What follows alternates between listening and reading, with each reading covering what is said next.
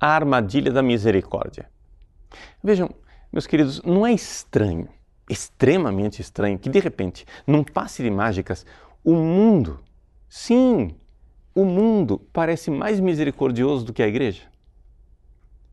Sim, não é um passe de mágica, porém. É um passe de linguística. Ou seja, nos jogos linguísticos que nós vivemos no mundo atual, estamos cada vez mais pintando a Igreja Católica como intolerante, não misericordiosa, não acolhedora, enquanto o mundo tolera e acolhe o quê? As novas famílias, os novos tipos de família. E nós, católicos, temos que ceder à mentalidade do mundo, a mentalidade da moda, a mentalidade da mídia, a mentalidade do mundo moderno, para que nós finalmente aprendamos o que é a misericórdia. Mas será que as coisas não estão exatamente de cabeça para baixo?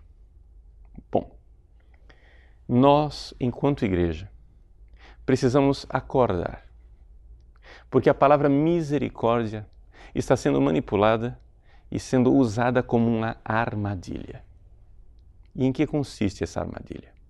Consiste no seguinte: vamos supor que eu tenha um projeto de implantar um governo mundial totalitário.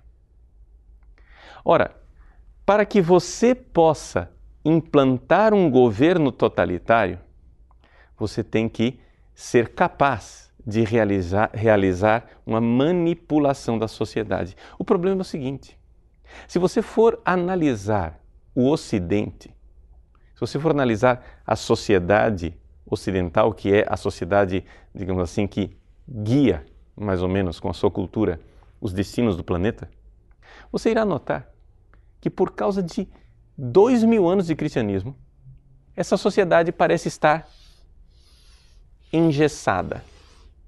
Ou seja, existem parâmetros como que grades, como que balizas que dizem o que é e o que não é. De onde vem isso? De onde vem esse engessamento da sociedade? Vem de uma realidade chamada cristianismo. Nós cristãos cremos, principalmente nós católicos cremos, que existe um Deus criador. O Deus criador, ele fez o mundo, portanto, existe uma lógica neste mundo essa lógica, a ordem das coisas, a gente chama de logos.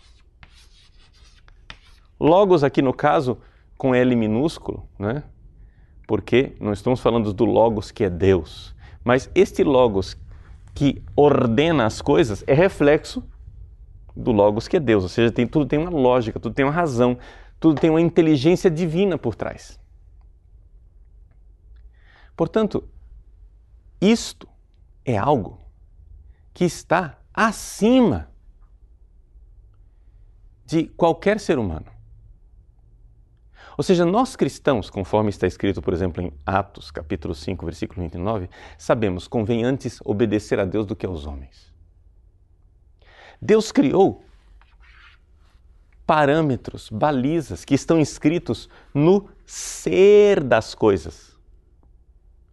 A criação, isso está no ser. O ser das coisas é assim. Portanto, não é possível mudar. Mas se eu quiser implantar um governo, se eu quiser implantar um projeto totalitário, eu preciso desfazer esse engradado.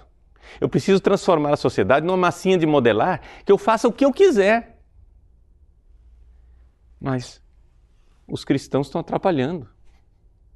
Por exemplo, eu quero refazer, por causa dos meus interesses, eu quero refazer a estrutura social. Para refazer a estrutura social, eu preciso refazer a estrutura da célula básica da sociedade, que é a família.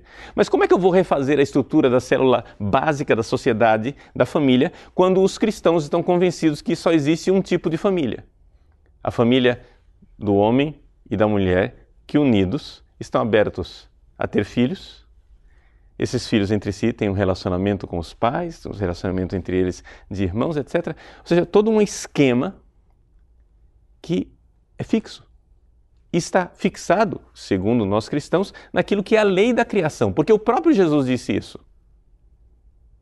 Quando, por exemplo, os judeus começaram a falar de divórcio, Jesus disse assim: Vocês estão falando de divórcio porque esta lei de divórcio foi criada por causa da dureza do vosso coração, mas no princípio não era assim. Ou seja, no princípio, no esquema do Criador, não era assim.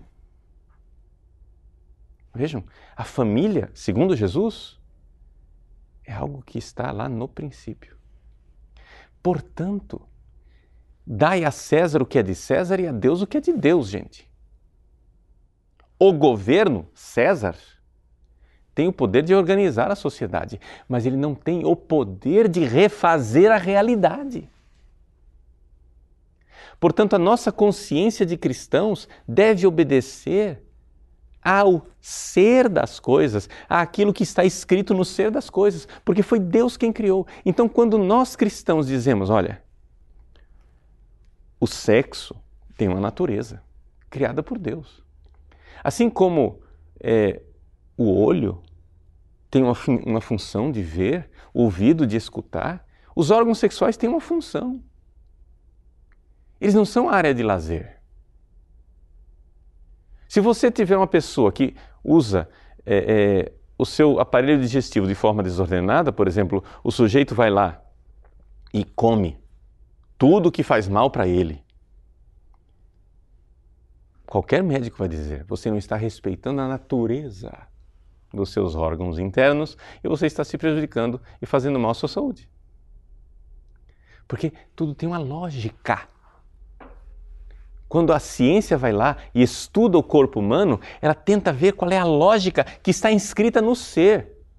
Imagina se você fosse ao médico e o médico dissesse assim: Olha, é o seguinte, é, a medicina tradicional acha que tomar veneno vai matar você. Mas eu tenho uma visão alternativa. Eu, eu tenho, eu saí dessa visão careta, eu saí dessa visão quadrada, dessa visão engessada, dessa visão católica, dessa visão cientista burguesa, opressora de que veneno mata. Eu acho que veneno não mata mais. Vamos tentar? Toma, bebe veneno. Você beberia? Não, não, mas você vai ficar oprimido por essa medicina tradicional? Você vai dizer, claro. Por quê? Porque a medicina obedece à lógica das coisas. A mesma coisa é o que a igreja diz com a moral da família. Existe uma lógica no ser das coisas, mas tem alguém querendo vender veneno para você. E ainda está dizendo que o veneno é misericórdia. Esse é o problema. Então vejam, existe uma instituição no planeta que está atrapalhando o projeto de poder mundial. Chama-se Igreja Católica. Por quê? Porque a Igreja Católica ensina para as pessoas que existe um direito natural, que existe uma ordem natural das coisas e que, portanto, nenhum governo irá mudar a realidade. Nenhum governo tem poder para alterar a ordem da criação. Mas eles querem alterar a ordem. Eles querem manipular. Eles querem transformar a sociedade numa massinha de moderar onde eles façam o que eles querem. Como que nós vamos tirar a Igreja Católica do meio do caminho? Bom, matá-los não adianta. Na história, a gente já viu: quanto mais você mata os católicos, mais eles se tornam mártires, mais eles se multiplicam. O que é que a gente vai fazer? Já sei com jogos linguísticos, vamos inocular dentro da igreja um vírus. Qual é o valor que os cristãos mais prezam? Ah, tem o amor, a misericórdia. Ótimo! Vamos, por jogos linguísticos, transformar o que nós queremos em misericórdia. E aí a gente cons consegue convencer, convencer os cristãos de fazer o que nós queremos. Então, de repente, pelo jogo linguístico deles, a ordem da criação tornou-se opressão e intolerância. E misericórdia mesmo é a gente poder fazer o que quiser, Sabe como é que se chama isto? Ditadura do relativismo. Um senhor chamado cardeal Josef Ratzinger denunciou isso na homilia de abertura do conclave no qual ele sairia eleito Papa Bento XVI. Igreja, nós como igreja, precisamos nos acordar. Estamos caindo na ditadura do relativismo. Por que relativismo? Porque não existe mais a ordem da criação. Eles querem apagar tudo. É uma massinha de modelar. Não existe mais a ordem. Nós agora somos homens para além do bem e do mal. Nós é quem mandamos. Nós somos deuses. Nós é que dizemos como será a nova família. Nós é que dizemos como será a nova estrutura da sociedade. A Igreja Católica foi colocada para dormir e agora nós podemos mandar. Ditadura do relativismo. Por quê? Porque o relativismo significa que não existe mais nenhum ponto fixo, não existe mais nenhum limite para o poder total. O totalitarismo pode se instaurar. Não há mais limites para o totalitarismo. Nós podemos instaurar a nova sociedade o novo governo mundial. Não há nenhuma misericórdia nisso daqui. O projeto não é misericordioso. misericordioso. A linguagem dele, sim, é untuosa, é misericordiosa, cheia de tolerância. Mas quando eles chegam ao poder, ninguém vê tolerância, ninguém vê misericórdia. O que a gente vê é o totalitarismo.